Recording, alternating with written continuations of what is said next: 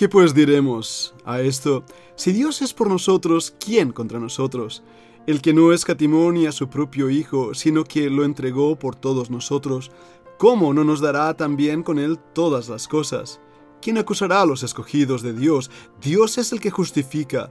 ¿Quién es el que condenará?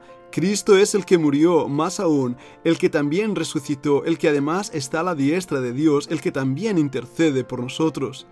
¿Quién nos separará del amor de Cristo? Tribulación o angustia o persecución o hambre o desnudez o peligro o espada, como está escrito. Por causa de ti somos muertos todo el tiempo, somos contados como ovejas de matadero. Antes, en todas estas cosas, somos más que vencedores por medio de aquel que nos amó. Por lo cual, estoy seguro de que ni la muerte ni la vida, ni ángeles, ni principados, ni potestades, ni lo presente, ni lo porvenir, ni lo alto, ni lo profundo, ni ninguna otra criatura nos podrá separar del amor de Dios que es en Cristo Jesús, Señor nuestro. Qué hermoso pasaje, ¿verdad que sí?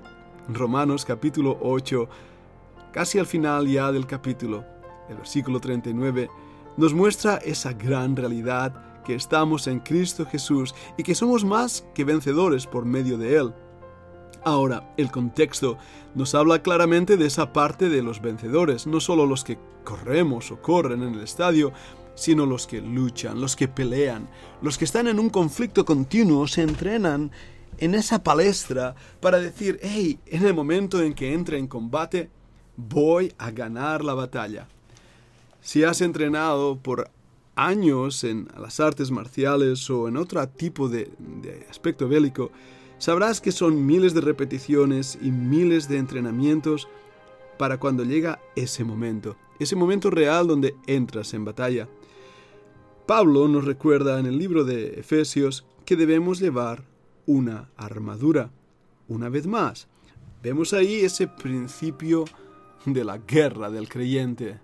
Efesios 6, versículo 12 dice, porque no tenemos lucha contra sangre y carne, sino contra principados, contra potestades, contra los gobernadores de las tinieblas de este siglo, contra huestes espirituales de maldad en las regiones celestiales. Por tanto, tomad toda la armadura de Dios para que podáis resistir en el día malo y, habiendo acabado todo, estar firmes. Estad pues firmes, ceñidos vuestros lomos con la verdad, y vestíos con la coraza de justicia, y calzaos los pies con el apresto del Evangelio de la paz. Sobre todo, tomad el escudo de la fe con que podáis apagar todos los dardos de fuego del maligno, y tomad el yelmo de la salvación y la espada del Espíritu, que es la palabra de Dios. ¿Os dais cuenta? Estamos en una lucha. Estamos en una lucha. El versículo 6, 10 del, del capítulo 6 dice, por lo demás, hermanos míos, fortaleceos en el Señor y en el poder de su fuerza. Estas palabras no estarían ahí si no fuera por la realidad que estamos en una guerra. Pero fíjate en esto, ya somos más que vencedores por medio de aquel que nos ha amado. Ya tenemos la victoria. No lo olvidemos. El Señor consiguió la victoria por nosotros. Dime ¿Quién es o cuál es el enemigo que más miedo te da? ¿La muerte? Bien, escucha. En Primera de Corintios, capítulo 15, versículo 54, dice así, y cuando esto corruptible se haya vestido de incorrupción y esto mortal se haya vestido de inmortalidad, entonces se cumplirá la palabra que está escrita. Sorbida es la muerte en victoria. ¿Dónde está, oh muerte, tu aguijón? ¿Dónde, oh sepulcro, tu victoria? Ya que el aguijón de la muerte es el pecado, y el poder del pecado la ley. Mas gracias sean dadas a Dios que nos da la victoria por medio de nuestro Señor Jesucristo. Así que hermanos míos, amados, estad firmes y constantes, creciendo en la obra del Señor siempre, sabiendo que vuestro trabajo en el Señor no es en vano. Pablo está dándonos la respuesta a ese gran temor. La muerte ha sido vencida. Dijo el gran dramaturgo inglés Shakespeare, muerte, un muerto te entierra. La muerte fue enterrada por la resurrección del Señor Jesucristo y nos llama a nosotros ahora a vivir una vida nueva. ¿Cuál es tu temor? ¿Qué enemigo tienes miedo? ¿Al pecado? Hemos leído claramente en este pasaje que el pecado ha sido vencido por Cristo. El pecado y el poder del pecado ha sido destruido por Cristo.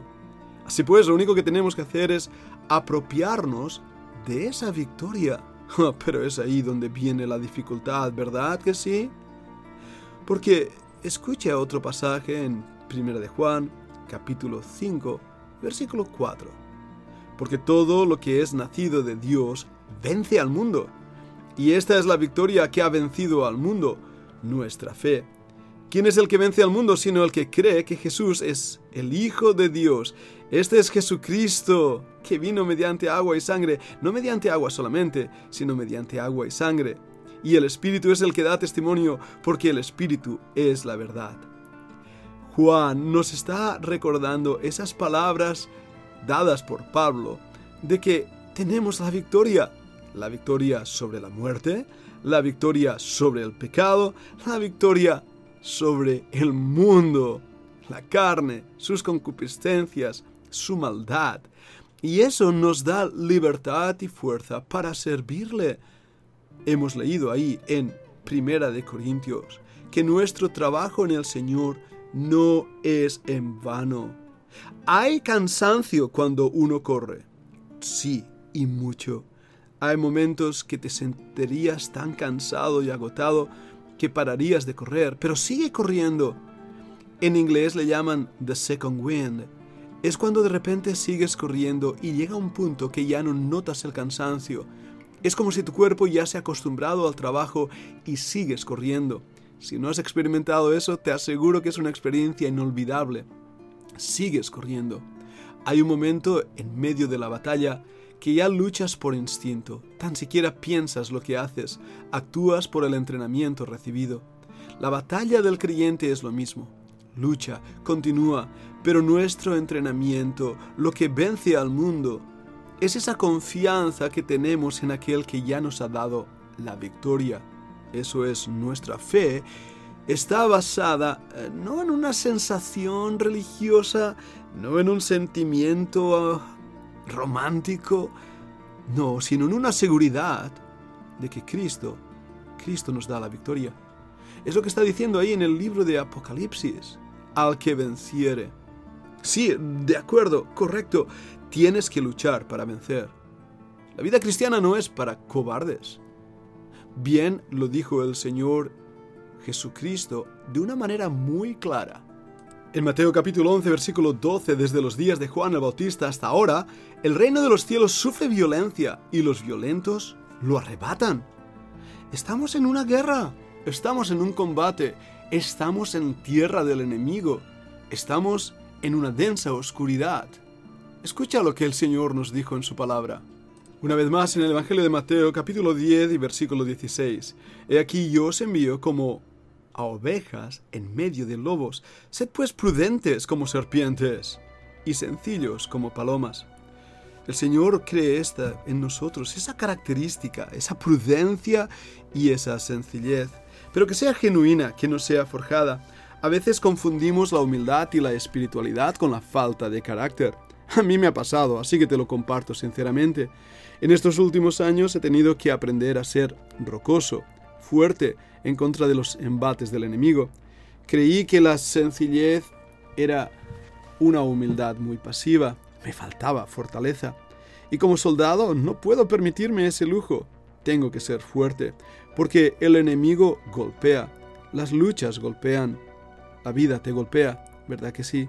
Estoy seguro que todos los que escucháis habréis sufrido en un momento dado, en una situación, algunas de esas características que he leído en Romanos capítulo 8, hambre, desnudez, enfermedades, desalientos, algunas veces traiciones, abandono. Cuántas cosas nos hacen llorar en esta vida, ¿verdad que sí? Cuántas cosas nos hacen desesperar y sentirnos derribados, sin ganas de dar un paso más en la carrera, sin aliento para poder continuar un kilómetro más. Sin fuerza para levantar nuestra espada y a veces tan siquiera para desenvainarla. Para un momento ahí. Somos más que vencedores. De hecho, la Biblia dice, al que venciere, ya hay un galardón. A los que corrían en el estadio en Grecia, en esas famosas Olimpiadas griegas, solo corrían para alcanzar una corona de laurel.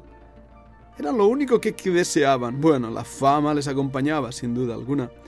Pero la Biblia nos habla que el que corre con paciencia la carrera que es propuesta y llega a la meta, tendrá un premio. La Biblia nos habla de galardones, de la corona de la vida. Sé fiel hasta la muerte y yo te daré la corona de la vida. La corona de aquellos que esperan la venida del Señor, el gozo de verle por fin. Creo sinceramente que debemos reestructurar nuestra visión de la vida cristiana y empezar a darnos cuenta que a pesar de estar en una lucha o en una carrera, somos más que vencedores. Cristo es el vencedor. Escucha atentamente Apocalipsis 12:10. Entonces oí una gran voz en el cielo que decía, Ahora ha venido la salvación, el poder y el reino de nuestro Dios y la autoridad de su Cristo, porque ha sido lanzado fuera el acusador de nuestros hermanos, el que los acusaba delante de nuestro Dios día y noche, nuestro enemigo el diablo. Y escucha el versículo 11. Y ellos le han vencido, han vencido al diablo por medio de la sangre del cordero y de la palabra del testimonio de ellos, y menospreciaron sus vidas hasta la muerte. Hermanos, esto es el gozo que tenemos. La sangre del cordero nos ha dado la victoria sobre el diablo, la muerte, el pecado. Nos ha dado la victoria sobre el mundo. Somos más que vencedores por medio de aquel que nos amó, Jesucristo a través de su sangre, a través de esa comunión que podemos tener con Él, del cual nuestra alma toma aliento, nuestro espíritu se deleita y nuestro gozo proviene del que da fortaleza, fortaleza al cansado. Oh, cuánto desearía que este podcast ponga fuego en tu alma, ponga realmente un amor genuino hacia el Señor y puedas decir, Padre, voy a correr contigo la carrera Voy a poner los ojos en Jesús, el autor y consumador de mi fe. Voy a poner los ojos en la meta, sabiendo que tal vez hoy sea el día que por fin llegue a esa meta. Ayúdame, Señor, a correr con paciencia, a ser fiel hasta la muerte, a serte agradable ante tus ojos, hacer todo para tu gloria. Quiera Dios proveer y producir esta oración en nosotros. Que el Señor te bendiga.